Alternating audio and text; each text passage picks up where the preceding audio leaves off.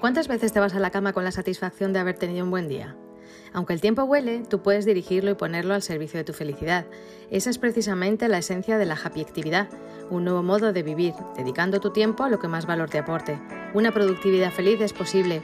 Bienvenidos un día más al podcast express de Happy Activity. ¿Comenzamos?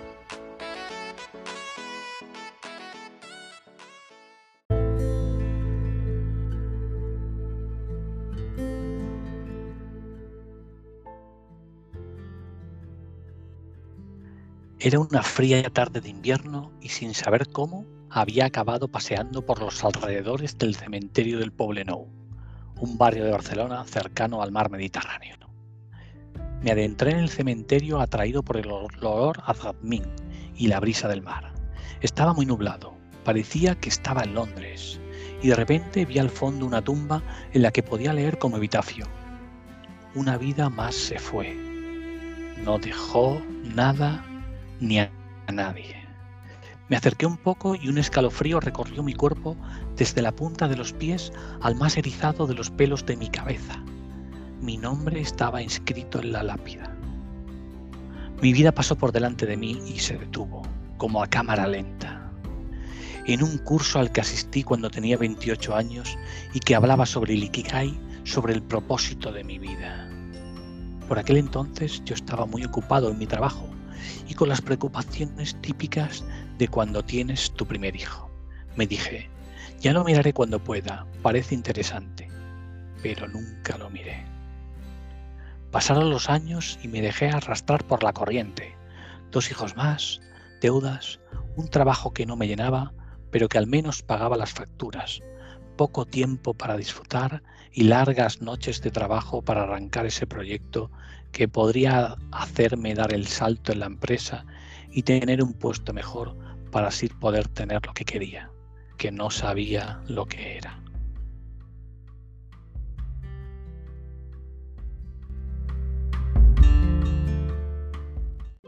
Hola, soy Gema Martínez, encantada de hablar con vosotros un día más y hoy quería comentaros que tenemos un capítulo muy especial donde vamos a participar los tres colaboradores de Happy Activity José María Lot y Cristina Moreno Bayo, y vamos a desvelar una parte muy personal de cada uno de nosotros. Así que, bueno, antes de nada, cuéntanos, Cristina, ¿qué es eso del Ikigai? Porque seguro que hay personas que lo oigan por primera vez y no saben lo que es. Pues claro que sí, Gema, te lo cuento ahora mismo. Bueno, os lo cuento. El Ikigai es un término japonés, de hecho, que podríamos traducir como pues propósito vital o sentido de vida, ¿no? Porque hace referencia al valor de nuestra vida, ¿no? Para qué estamos en ella y qué legado queremos dejar. Vamos, de hecho ya lo decía Mark Twain, ¿no? Hay una frase muy buena que dice, hay dos días importantes en la vida, el que naces y el que descubres para qué. Pues este segundo sería el que cubriría el Ikigai, que por si no os estáis dando cuenta ya, ¿no? Pues es lo contrario a sacrificarnos del lunes a viernes para poder disfrutar del fin de semana y de las vacaciones, ¿no? Eso puede ser, pues a lo mejor un medio, ¿no? Para alcanzar tu Ikigai, pero no que eso sea tu vida, ¿no? Porque al final, pues el Ikigai o propósito de vida tiene más que ver con aunar lo que son tus pasiones y tus talentos con eso que el mundo necesita y bueno, ya por pedir, pues si está dispuesto a pagar por ello, mejor que mejor, ¿verdad? Y bueno, ya me imagino lo que están pensando nuestros oyentes, ¿no? Pues que eso es para gente que tiene vocación o que yo que sé, que tienen como algo súper especial que se les da muy bien no tienen cargas, ¿no? familiares ni responsabilidades así muy especiales. Bueno, pues yo os digo que nunca es tarde para descubrir ese ikigai o propósito que nos levante cada lunes con una sensación de plenitud por poder dedicarnos, ¿no? Dedicar nuestro tiempo a lo que nos gusta, que encima se nos da bien y joder, que el mundo lo necesita, ¿no? ¿Qué más se puede pedir? Y esto además se puede llevar a cabo de muy diferentes formatos, ya lo vais a ver hoy, ¿no? Por eso queremos contaros en este podcast nuestros casos personales, el de José, el de Gema y el mío, para que veáis qué distintos maneras de, vivir. Bueno, yo, Gema, te dejo a ti, no sé, cuéntanos, ¿quién empieza? Pues venga, mm, José, ¿te animas? Cuéntanos. Venga, claro que sí, por supuesto. pues yo era una persona que me dejaba llevar por la corriente. Nunca había pensado siquiera que pudiese tener un propósito de vida. Me pasó algo especial y es que yo trabajaba muchísimas horas, muchísimas son 12 o 14 horas todos los días, de lunes a viernes, incluso a veces fines de semana. Y un día de repente pues se empezó a mover la pantalla del ordenador, pensaba que había un terremoto y pues no era un terremoto.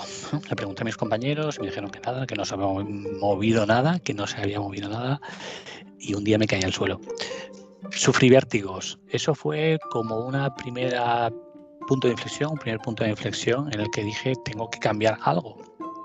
Cambiar algo me llevó a leer libros sobre productividad y crecimiento personal.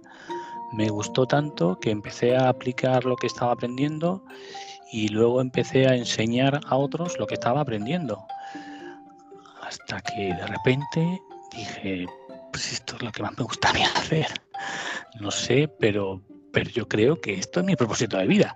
A partir de ahí fue, fui evolucionando más y más, fui creciendo en ese terreno y pues a día de hoy, que trabajo en una multinacional en el área de departamento de IT, pues realmente mi pasión es enseñar a otros lo que aprendo, hacer cursos de formación, enseñar a otros a crecer, a vivir con mayor productividad.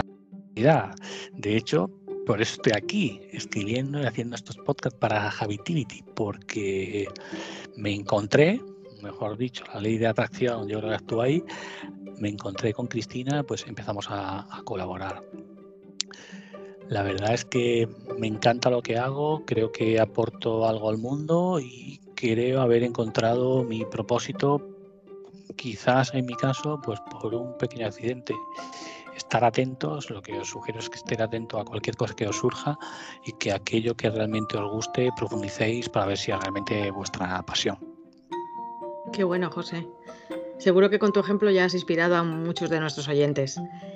Pues ahora te toca a ti, Cristina. ¿Cómo descubriste y cómo vives tú Ikigai? Bueno, pues en mi caso diría que fue un poco diferente. Bueno, y sobre todo, pues que no necesité, ¿no? Que, me pasase algo, o bueno, o no me pasó, sin más, vamos, que no, no tuve como una llamada de atención, de salud, ni nada por el estilo, de que me dijese, oye, tú, frena, que por aquí no vas bien. Pero sí que es verdad que yo me daba cuenta de que al final, sobre todo en los últimos años, tenía como mucha necesidad de sentirme útil a nivel social. Entonces, todas mis vacaciones, pues al final, bueno, todas las que tenía, porque al final era un mes de vacaciones, yo lo dedicaba a un voluntariado. Y claro, eso me hacía a mí pensar entre viaje y viaje de trabajo y con tanta presión, pues claro, yo entre durante el año no lo podía hacer, pero tampoco quería dedicar mis vacaciones solo a eso, ¿no? También me apetecía un poco de autocuidado.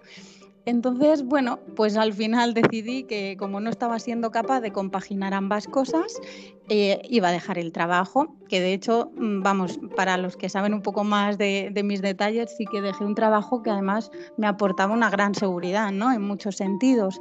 Pero bueno, paré, me fui a viajar por el mundo, a la vuelta empecé a sacarme mi certificación de coaching, que solo fue el comienzo de otras varias formaciones, y mientras tanto, pues me puse a, a poner semillitas ya en, en Happy Activity, ¿no? Que al final, bueno, es lo que nos ha unido a nosotros tres y que además ya lleva dos añitos de vida, o sea que bueno, sobre todo que me permite trabajar de lo que más me gusta, ¿no? Que a día de hoy es acompañando a personas que quieran disfrutar más pues de su tiempo y, y bueno, y por tanto de su vida, pero realmente tampoco descarto que, si bien ahora pues lo hago como coach y como formadora, pues oye, a lo mejor dentro de unos años tengo otra manera de llevar a cabo mi, mi Ikigai, ¿no? Pero desde luego el haberlo descubierto ya me da muchísima tranquilidad y sobre todo mucho disfrute durante, durante el día, ¿no? Qué bueno. Y, y eso os cuento, Gema.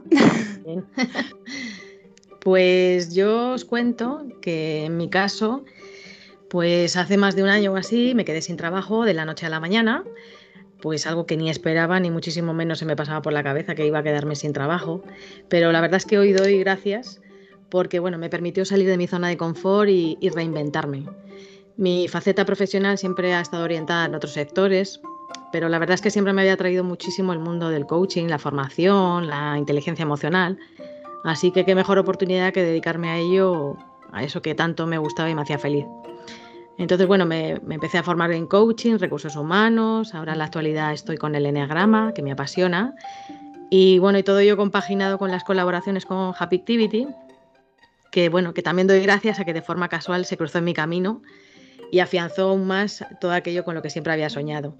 Así que bueno, entiendo que y considero que nunca es tarde para transformar tu vida y dedicarte a lo que verdaderamente te apasiona.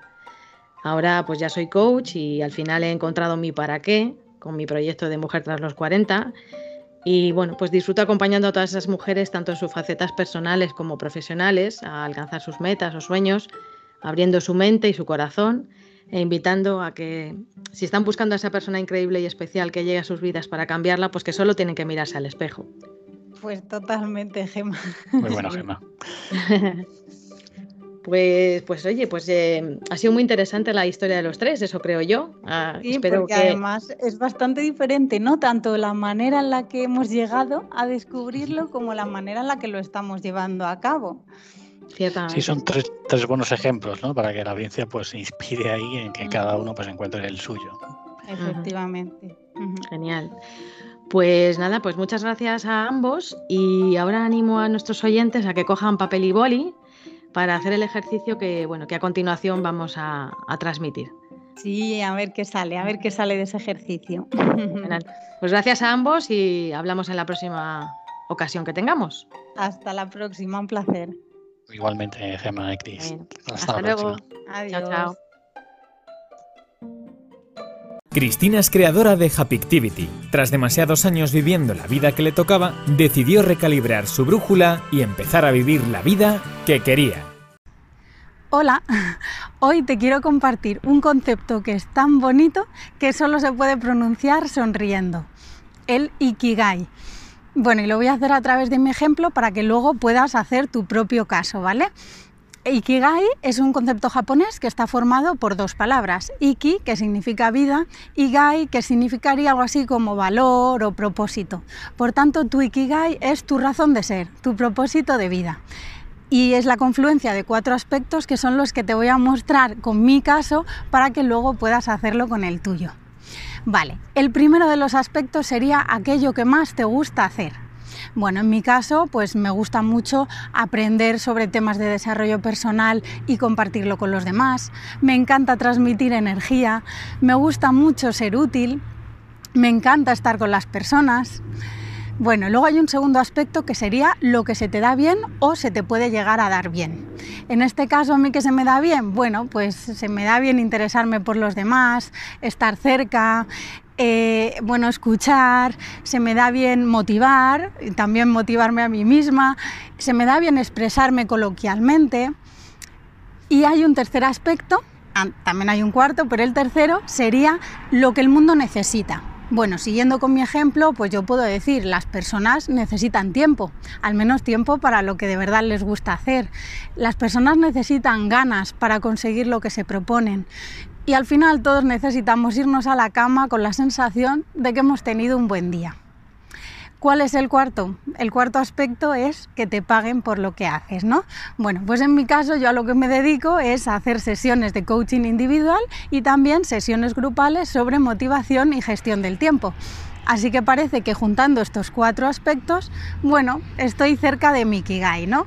Yo te animo a que dibujes el tuyo propio con las cuatro áreas para ver cómo de cerca estás de tu Ikigai y puede que te sorprendas, porque al final el Ikigai no es solo lo que haces, sino también cómo lo haces, ¿no? Así que no solo te quedes con las tareas concretas que te gustan, que se te dan bien, que te pagan por ello y el mundo necesita, sino que también te animo a que abarques aquellas actitudes o habilidades que marcas, en las que tú marcas la diferencia. Porque al final ¿A ti que te pagan? ¿Por ir tus ocho horas a hacer lo que necesitas hacer e irte a casa? ¿O también influye el cómo lo haces?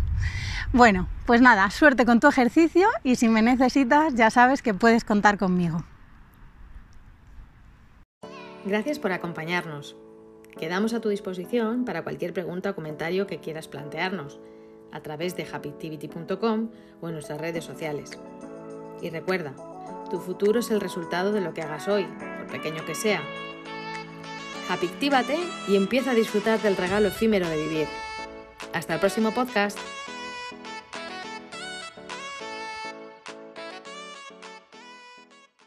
Activity. Tu futuro es el resultado de lo que hagas hoy.